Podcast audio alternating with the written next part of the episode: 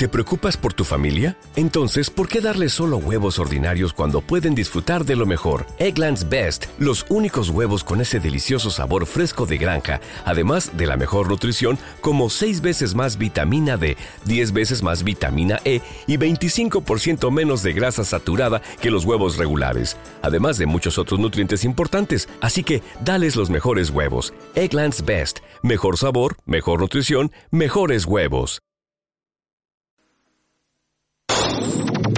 Onda Aragonesa 96.7 FM Zaragoza.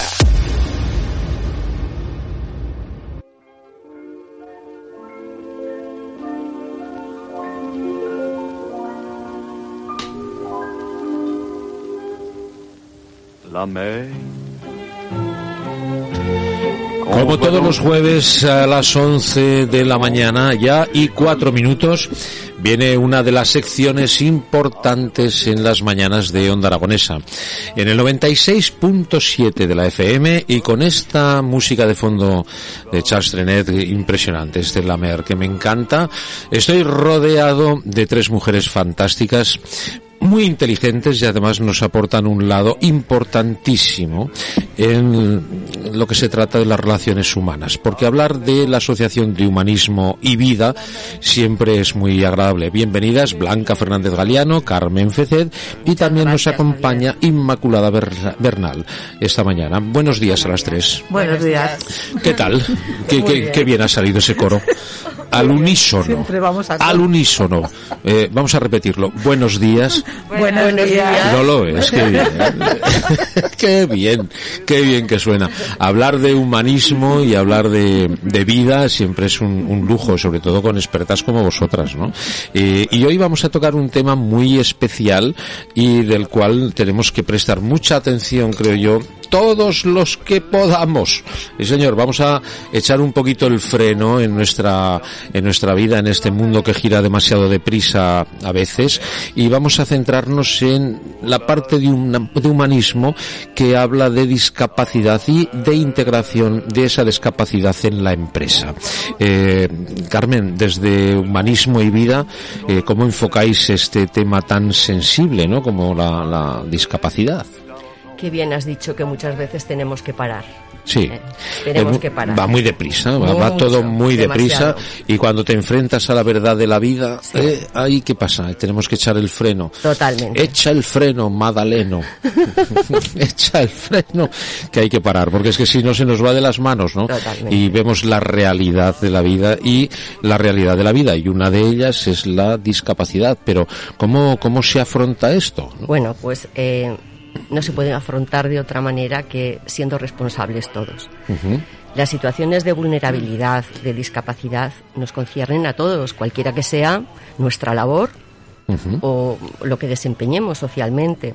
No es responsabilidad solamente de instituciones o de personas que trabajan en ese campo o en un servicio para personas con discapacidad o incluso no es solamente para las familias.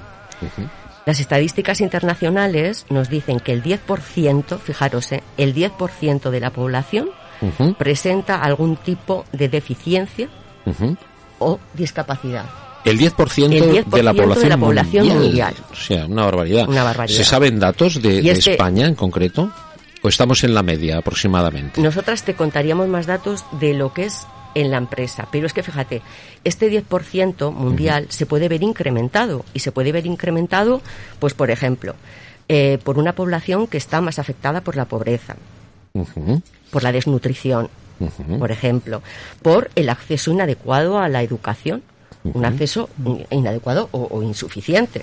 Sí, También- y a veces nulo todavía en el mundo, ¿eh? Porque todavía También estamos el acceso a la salud, a la higiene, al alcoholismo, drogadicción, conflictos, violencia y también se puede ver afectado en ante lo que estamos ahora viendo, viviéndolo mundialmente, ante una situación epidémica.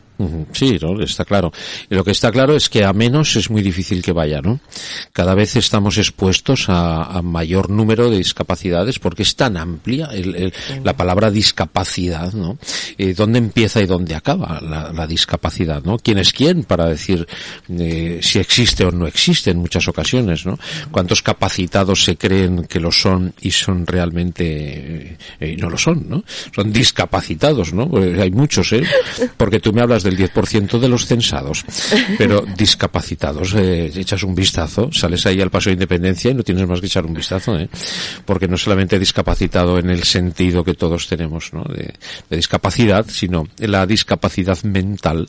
Eh, bueno, en el Congreso tienes unos cuantos. y estamos en sus manos, ¿eh? Ay, madre mía. Bueno, por eso, pues. Por eso, Javier, es necesario que la, meta, la meta ha de ser planificada mm. en forma participativa hacia unos modelos, hacia unas propuestas, pues en principio que no presenten obstáculos. Lo que, lo que está claro es que nos incumbe a todos, que es la, razón de esta conversación. ¿no? Y se facilite la integración. Claro, por supuesto. Lo que pasa es que las empresas sí tienen una gran responsabilidad al respecto, ¿no? Está clarísimo. Por eso pensamos que hay que poner el punto de mira no en la carencia o deficiencia de una persona, sino en valorar la capacidad que tiene la sociedad en atender todas estas diversas situaciones individuales. O sea que tenemos que ir individualizando, ¿no? Porque claro, hay muchos muchos tipos, ¿no? Y, muchas formas de ayudar y de comprometerse, ¿no? Con la discapacidad, ¿no? Sí. Lo que decías, Carmen, de poner el punto de mira en, lo que es eh, lo que tiene esa persona, no lo de lo que carece esa persona, ¿no? Es lo que llamamos la mirada apreciativa, desde el punto de vista humanista la mirada apreciativa consiste en ver a la persona que es, no lo que vale o qué capacidades tiene. En el momento que tú descubres quién es esa persona, qué es esa persona, qué necesita esa persona, qué quiere esa persona, puedes transformarla simplemente cambiando la mirada. La, mirada apreciativa es una mirada transformadora. Cuando tú mm, crees y confías en que esa persona va a ser capaz de hacer un trabajo, por ejemplo, dentro de una empresa, ya automáticamente la estás ayudando, porque esa persona va a pensar que es capaz. Claro, es, efectivamente, es que eh, la discapacidad no significa otra cosa que la falta de capacidad ¿no? para determinadas acciones en un momento dado. Y lo que uno es capaz para una cosa es incapaz para otra, ¿no? Por lo tanto, todos somos discapacitados porque nadie es capaz de hacer todo, ¿no? Efectivamente. Y solamente tenemos que mm, tener esa mirada crítica para saber eh, desde el lado, desde el punto humanístico, quiero decir, sacarle ese provecho y ese rendimiento y esa capacidad capacidad al entrecomillado discapacitado, ¿no? Efectivamente. Y huir de poner etiquetas. Es decir, esta persona no nos vale porque es discapacitado. No, no. Es que la etiqueta parece que incluye también el precio. Tanto de tanto vales. No, no, no es así. A lo mejor no es capaz para unas cosas. hay que descubrir para qué es. ¿Te está gustando este episodio? Hazte fan desde el botón apoyar del podcast de Nivos. Elige tu aportación y podrás escuchar este y el resto de sus episodios extra. Además, ayudarás a su productor a seguir creando contenido con la misma pasión y dedicación. En Sherwin Williams somos tu compa, tu pana, tu socio, pero sobre todo somos tu aliado, con más de 6.000 representantes para atenderte en tu idioma y beneficios para contratistas que encontrarás en aliadopro.com. En Sherwin Williams somos el aliado del PRO.